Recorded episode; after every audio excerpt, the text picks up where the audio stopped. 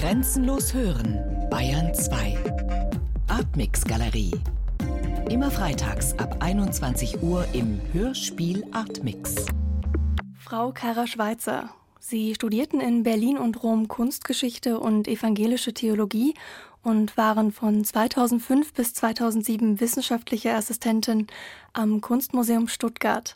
Sie haben hauptsächlich zur Kunst der 1910er und 1920er Jahre Essays und Kurztexte geschrieben und 2011 erschien eine Biografie zur Künstlerin Hannah Höch. Schrankenlose Freiheit für Hannah Höch hieß sie. Wir unterhalten uns allerdings heute nicht über Hannah Höch, sondern über Kandinskis Buch Klänge, worüber sie ihre Magisterarbeit geschrieben haben.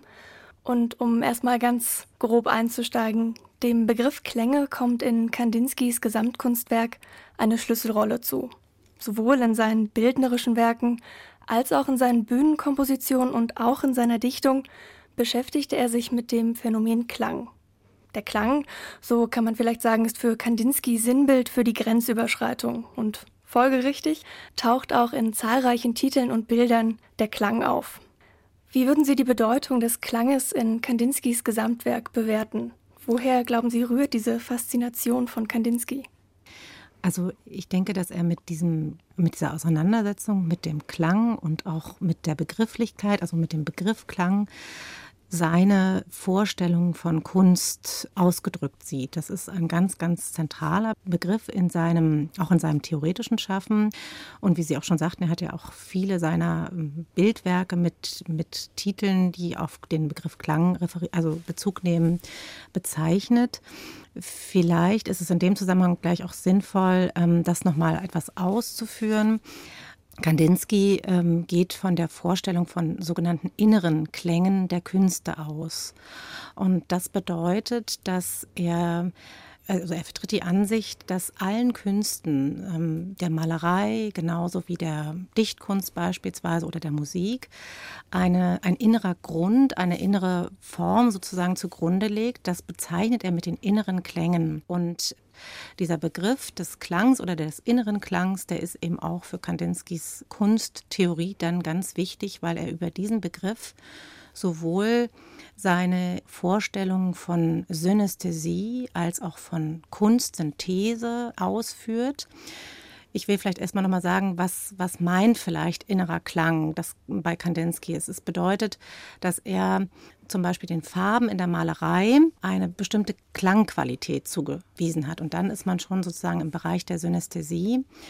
Ähm, also er hat ganz konkret beispielsweise in seinem Buch über das Geistige in der Kunst, das ja 1911 erscheint, behauptet, dass ähm, die Farbe Gelb äh, eher zum Beispiel zu einer Trompete oder einer Fanfare gehört. Also er stellt die Beziehung her zwischen der Farbe und einer musikalischen Qualität. Oder dass das Cello einen dunklen blauen Ton hat, also klar, Farbigkeit hat. Also und ähm, dementsprechend ist dieser, dieser Klangbegriff eben für seine, für seine Vorstellungen von Kunst ist es ein ganz entscheidender Begriff. Wenn ich das jetzt weiter nochmal ausführe, bedeutet das, dass er davon ausging, dass eben Farbe und Klänge zusammenspielen und dass wir die auch so wahrnehmen können. Also der Begriff der Synästhesie heißt ja, dass wir mit beispielsweise Farben sehen können oder Formen riechen oder diese Idee, diese Vorstellungen eben. Und Kandinsky hat dieses Konzept auch genutzt, um dann zu behaupten, dass alle Künste in einem großen Kunstwerk zusammengeführt werden können. In einem Gesamtkunstwerk, was er selber aber nicht mit diesem Begriff bezeichnet hat, sondern mit dem Begriff des Monumental Kunstwerks. Er steht da an sich nicht alleine, sondern das ist natürlich etwas, was auch aus der romantischen Tradition schon stammt, was Kandinsky dann über die Rezeption von Richard Wagner äh, mit aufgenommen hat und was auch in seinen Künstlerkreisen der Zeit sehr, sehr, sehr weit verbreitet gewesen ist. Ich spiele jetzt auf die Theosophie an. Das ist sozusagen eine Lehre, die eine, eine geistige Lehre, die diese Konzepte, diese Vorstellung von inneren Gründen, die allen Dingen auch in der Natur sozusagen zugrunde gelegt haben, mit aufgegriffen haben. Und Kandinsky hat auch äh, Rudolf Steiner gekannt, den hat er 1908 kennengelernt und dessen Lehren, die zunächst einmal auch innerhalb der theosophischen Bewegung Verbreitung fanden, später dann in der Anthroposophie, die hat er sehr genau rezipiert und auch für sein eigenes theoretisches Konzept genutzt. Ja, vielleicht erstmal so weit zu diesem grundsätzlich zu diesem Klangbegriff bei Kandinsky, warum der so eine wichtige Rolle spielt. Mhm. Also in der Kunst sind für Kandinsky Farben, Formen, Töne, Worte, Bewegungen, all sowas sind Träger von inneren Inhalten und damit auch des inneren Klanges. Und wie kann man sich dann dann ganz speziell seine Farbopern beispielsweise vorstellen? Also der gelbe Klang oder der grüne Klang hat er konzipiert. Wie, wie setzt er sowas direkt um, dass man als Rezipierender diesen inneren Klang wahrnehmen kann? Also ich glaube, eine direkte Umsetzung, das hat es in dem Sinne kaum gegeben bei Kandinsky. Das ist auch, finde ich, ganz typisch für ihn, dass er da ähm, eine ganz große Offenheit auch hatte und ganz bewusst auch mit diesem Prinzip des Assoziativen gearbeitet hat. Also zunächst einmal ist, denke ich, wichtig zu sagen, dass ähm, Kandinsky einige Bühnenkompositionen verfasst hat. Man kennt ja eher das, was sozusagen monumental in den Museen hängt, die Malerei, seine abstrakten Bilder. Aber er hat eben auch in Zusammenarbeit mit anderen Künstlern, mit Musikern äh, Bühnenkompositionen verfasst, zu denen eben auch der gelbe Klang oder der grüne Klang oder Violett zählen. Der gelbe Klang ist zum Beispiel in einer Zusammenarbeit mit von Hartmann, einem russischen Komponisten, entstanden. Und das äh, sind ja Kompositionen, wo er versucht, ähm, seine Ideen, seine, seine theoretischen Ideen eben in Bühnenkompositionen umzusetzen. Das ist aber sehr abstrakt, also oder, oder schon sehr abstrakt, wenn man das so sagen kann. Beim gelben Klang treten dann beispielsweise drei Riesen auf, denen er dann auch diese Farbigkeit gelb zuweist, die gelb sind. Es ist ein Stück, was ähm, quasi lose Inhaltszusammenhänge ähm, zeigt und ähm, ganz stark aber auch noch mit einer ganz mit einer Symbolik arbeitet. Also die letzte Figur ist eigentlich eine an, erinnert an eine Kreuzfigur zum Beispiel. Diese Stücke hat Kandinsky dann selber natürlich auch immer wieder versucht, auf die Bühne zu bringen. Das ist ihm aber in dem Sinne nicht gleich gelungen. Also das ist sehr interessant, dass ähm, Hugo Ball, der spätere Begründer der Dada-Bewegung, ähm, der Kandinsky sehr verehrt hat, diese Stücke 1914 in München aufführen wollte und sollte. Dazu ist es dann eben leider nicht mehr gekommen und äh, aufgrund des Kriegsausbruches, so dass man ähm, jetzt auch ähm, in späterer Zeit immer wieder versucht hat, diese, diese Stücke zu inszenieren und äh, das ist auch sehr inspirierend, aber Kandinsky hat da auch eine, eine große Offenheit gelassen, wie das dann konkret sozusagen, wie seine Bilder umgesetzt werden könnten. Kommen wir dann gleich zu dem Band Klänge. Der Band erschien 1912 1913 datiert, in einer Auflage von 345 nummerierten Exemplaren. Und aufgrund der kleinen Auflage erklärt sich auch die bisweilen eher geringere Bekanntheit im Vergleich zu seinen sehr abstrakten Malereien. Und in diesem musikalischen Album spiegeln sich Kandinskis Grundansichten, kann man sagen. Also er wollte darin die bildnerische Arbeit mit der Dichtung unmittelbar verbinden und war auch verantwortlich für die Gesamtkonzeption und auch für die typografische Gestaltung des Buches. Das übernahm dann in diesem Fall nicht der Pieper Verlag. Vielleicht beginnen wir erstmal damit, wie das Buch aufgebaut ist. Äh, zunächst einmal schon vom Äußeren her ist es ein sehr aufwendiges Buch. Ähm, zwar schlicht, aber in seiner Materialität sehr aufwendig. Es hat einen Magentafarben, also einen rötlichen Einband. Es äh, ist, wenn man es in der Hand hält, quasi wie ein Quadrat von der Form her. Und Kandinsky hat dann auf sehr hochwertigem Büttenpapier 38 seiner Gedichte drucken lassen. Und diese Gedichte werden begleitet von verschiedenen Bildern, von Grafiken, von Holzschnitten, auch das ist sehr wichtig. Und es fällt zunächst einmal auch auf, wenn man das Buch benutzt, dass er beispielsweise auf dem, auf dem Einband keinen Titel geschrieben hat, sondern muss erst mal die Seiten umblättern, das Vorsatzpapier und so weiter, um dann auf den Buchtitel zu stoßen. Und schon bei dieser Art des Gebrauches Buch, des Buches macht er deutlich, dass es ihm auch wirklich um musikalische Qualitäten des Buches geht. Denn man blättert diese Seiten um und die sind in ihrer Stärke und in ihrer Haptik, äh, machen die ein, ein Klanggeräusch, wenn man die umschlägt. Das ist ja nicht bei jedem Papier gegeben, aber bei dem, was Kandinsky wählt, ähm, kann man schon, wenn man sich intensiv auch diesem Buch hingibt, dieses Gefühl entwickeln. Und dann hat er sozusagen, wie gesagt, 38 seiner Gedichte in diesem Buch gesammelt und ähm, hat die Gedichte mit kleinen, meistens mit kleinen äh, Schwarz-Weiß-Grafiken ja, begleitet. Also man spricht dann im Buchdruck von Vignetten. Das sind eben kleine, kleine Motive, die ähm, in dem Fall eben assoziativ den Texten zugeordnet sind. Es gibt dann zwölf farbige Druckgrafiken, die locker in dem Buch verteilt sind und 13 Schwarz-Weiß-Grafiken die eben ähm, diesen Gedichten mehr oder weniger assoziativ auch zugeordnet werden. Was auch ganz interessant ist und auch bei Kandinsky nicht zufällig ist, dass äh, zum Ende des Buches an sich die Texte vorherrschend sind. Also da gibt es dann auf einmal etwas weniger Bilder. Es ist so, dass eben immer ein Text, ähm, eine Textseite, eine Bildseite abwechselt und zum Schluss gibt es da eine, eine kurze Reduktion sozusagen auf die Texte. Und wenn man das Buch dann wieder zuklappt, dann äh, ist auf der Rückseite auch nochmal eine Goldprägung. Also Vorderseite und Rückseite haben auch eine grafische Darstellung. Und ähm, die letzte Seite nach dem oder nach dem letzten Text folgt auch zunächst einmal wieder so eine kleine Schwarz-Weiß-Vignette, die den Leser quasi als Betrachter aus diesem Buch herausführt. Das heißt, auch sein Konzept, des, sein Synästhesiekonzept, der Wechsel von Lesen und Sehen, das ähm, wird in diesem Buch auch formell umgesetzt. Mhm. Und in seinen Äußerungen sind diese Holzschnitte als schmückende Applikation zu den Gedichten hinzugesetzt und sie sind nicht vordergründige Illustrationen. Und in einem Brief hat er es mal wie folgt beschrieben, die Texte stehen in keinem Zusammenhang mit den Holzschnitten. Ich habe sie darum geschrieben, weil ich gerade diese Gefühle nicht malerisch darstellen konnte.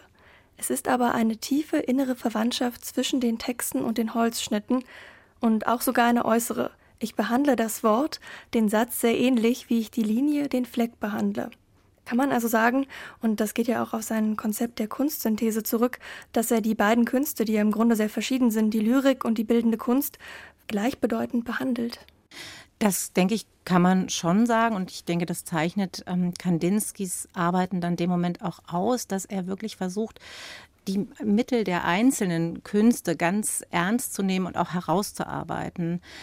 Denn man darf jetzt nicht den Fehler machen, dieses Prinzip des inneren Klangs, dass sozusagen alles gleich ist und dass alle Kunst eigentlich aufgehoben werden kann in einer, sondern Kandinsky hat eigentlich wirklich versucht, das hat er auch immer wieder betont, ähm, jeder Kunst, sozusagen jedes Mittel der einzelnen Kunst sozusagen äh, zu analysieren und herauszuarbeiten. Und ähm, das gilt beispielsweise jetzt auch in dem Band Klänge, wenn man jetzt sich nochmal mit, dem, mit, der, mit den Bildern etwas genauer beschäftigt, sind alles Holzschnitte. Und auch der Holzschnitt hat eben bei Kondinsky eine ganz besondere Bedeutung. Man kann die ja auch mit dem Begriff der Xylographie bezeichnen und schon in diesem Begriff über den, das griechische Wort Xylan, also Holz, gibt es dann eine assoziative Verbindung auch zu beispielsweise zu Holzinstrumenten. Xylophon. Äh, Xylophon, genau. Ähm, und äh, über diese Art der Verbindung hat Kandinsky eben auch diese Gemeinsamkeiten herausgearbeitet. Aber ihm war es eben auch wirklich ganz wichtig zu sagen, es geht nicht darum, alles ist gleich, sondern dass lediglich das Grundprinzip, der innere Grund, der innere Klang des, der einzelnen Kunst eine, eine Gemeinsamkeit hat. Mhm. Und die Beziehung, denke ich, zwischen Texten und Bildern, die ist auf jeden Fall erstmal locker und lose und assoziativ. Also es ist nicht so, dass die einzelnen Holzschnitte jetzt die Inhalte seiner Gedichte, die ja im Übrigen auch schon sehr oder die einfach auch nicht sehr eingänglich sofort sind, sondern die auch mit, mit, mit Metaphern arbeiten, die keine klaren inhaltlichen Zusammenhänge jetzt erstmal deutlich werden lassen.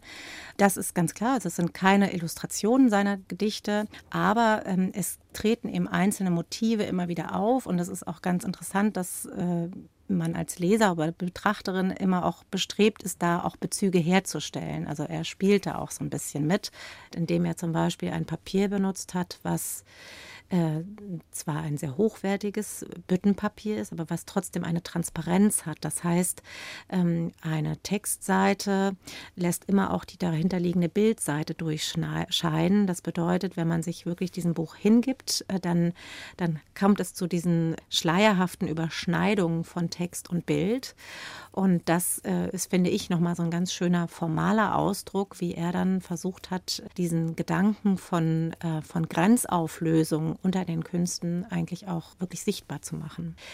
Ich spiele jetzt auch auf das Reitermotiv an. Das ist sozusagen das zentrale Motiv, was ähm, ja in Kandinskis Schaffen immer wieder vorkommt und was auch in dem Buch Klänge sowohl in den Texten als auch in den Grafiken das Motiv ist, was er am häufigsten aufgreift und auch verarbeitet hat.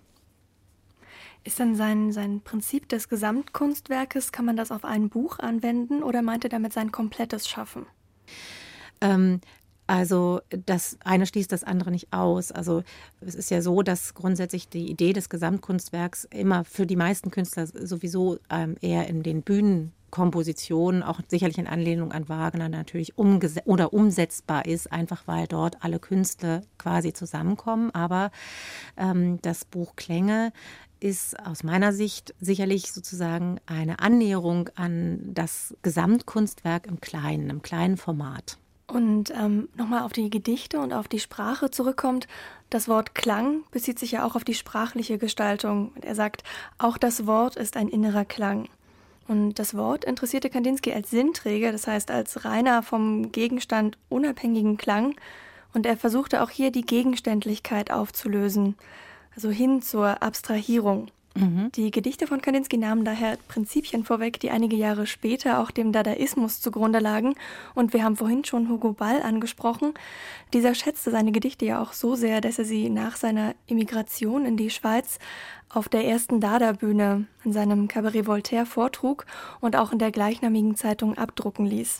Er sagt über Kandinsky, nirgendwo, auch bei den Futuristen nicht, hat man eine ähnlich kühne Purifikation der Sprache versucht. Was faszinierte denn besonders die Dadaisten an Kandinskis Sprache? Das ist eine gar nicht so einfache Frage, ähm, weil zunächst einmal finde ich es auch ganz wichtig, doch nochmal die Unterschiede auch deutlich zu machen. Kandinsky hat jetzt anders als die russischen Futuristen zum Beispiel oder auch als Hugo Ball selbst ähm, das einzelne Wort in den Gedichten von Klänge zumindest ganz selten in, in seine Laute zum Beispiel zerlegt, sondern er hat eigentlich immer mit dem konkreten Wort gearbeitet. Ähm, als, als Ganzes. Aber er hat tatsächlich versucht, ja, vielleicht kann man es so sagen, die klangliche Qualität eines ähm, Wortes wie Fagott zum Beispiel, auch ein Gedicht, was er in den Klängen publiziert, ähm, herauszuarbeiten. Er ist dabei nicht so weit gegangen wie die russischen Futuristen und die Dadaisten, aber er kann in der Hinsicht, denke ich, schon als Inspirationsquelle auch gelten und im Hinblick auf Hugo Ball ähm, gilt vielleicht auch noch zu sagen, da weiß man ja heute, dass auch Hugo Ball diesen, diesen Ideen, auch diesen spirituellen Ideen, die Kandinsky ja vertreten hat, doch sehr aufgeschlossen gegenüber gestanden hat und dass ihn das wahrscheinlich auch ähm, sehr in, in, dieser Sprachlichkeit fasziniert hat, die Kandinsky in dem, in dem Buch eben gestaltet. Kandinsky spricht auch von Vibrationen, wo Sie gerade von, von den spirituellen Dingen bei Kandinsky sprechen. Diese Vibrationen sollen ausgelöst werden beim Betrachter der Bilder oder auch beim Leser der Gedichte. Wie kann man diese Vibrationen denn beschreiben? Was, was ist das denn genau? Also ich denke, ähm, genau beschreiben, das kann man wahrscheinlich nicht. Das ist also sozusagen hm. jedem Betrachter auch nicht überlassen. Aber, und das ist auch wieder ganz wichtig, glaube ich, um Kandinsky zu verstehen, genauso wie er vom Prinzip des inneren Klangs ausgeht, geht er auch von dem Prinzip ähm, der, der Seelenvibration aus. Das heißt, die Farbigkeit, die er gezielt als Künstler wählt, gelb, das das löst in uns etwas aus und das in uns, also in, in den Betrachtern ähm, muss es sozusagen etwas geben, wo ähm, ja dieses Empfinden sozusagen auch wahrgenommen werden kann. Und das äh, ist sicherlich ähm, das, was er jetzt im Hinblick auf die Künstler auch mit dem Begriff der inneren Notwendigkeit beschreibt. Also bei Kandinsky konkret die Inspirationskraft eines Künstlers. Und zu dem Begriff der Klang bzw. Klänge, das ist ein Begriff, der eindeutig aus dem musikalischen Bereich kommt. Inwiefern kann die Musik Vorbild für Kandinskis abstrakte Malerei sein? Wo kann man da Analogien aufmachen? Äh, wie gesagt, also Kandinsky hat ja sehr viel mit Musikern auch zusammengearbeitet und ähm, es gibt zum Beispiel einen Briefwechsel zwischen ihm und Arnold Schönberg, wo er auch Schönberg gegenüber äußert, dass er ihn so ein bisschen um seine Musik, um die Möglichkeiten der Musik ähm, beneidet quasi. Ähm, er spielt konkret ja auch auf den zeitlichen Aspekt der Musik an, das heißt eben auch, die, auch auf die Fähigkeit der Musik über den Klang ganz direkt emotional auf den Zuhörer ähm, zu wirken. Und ähm, er hat zwar verneint, die Musik der Malerei etwas in dem Sinne, dass sie sozusagen über der Malerei steht, aber ähm, er hat zumindest angenommen, dass er in der Zeit, in der er jetzt arbeitet, die Musik der Malerei vielleicht ein Stück weit diesen Grad, den er ganz konkret auch als Grad der Abstraktion bezeichnet, eben voraus hatte. Und ich denke, dass das auch mit der Grund ist, ähm, warum er sich eben so sehr für Musik interessiert und auch so sehr für Musik begeistert hat.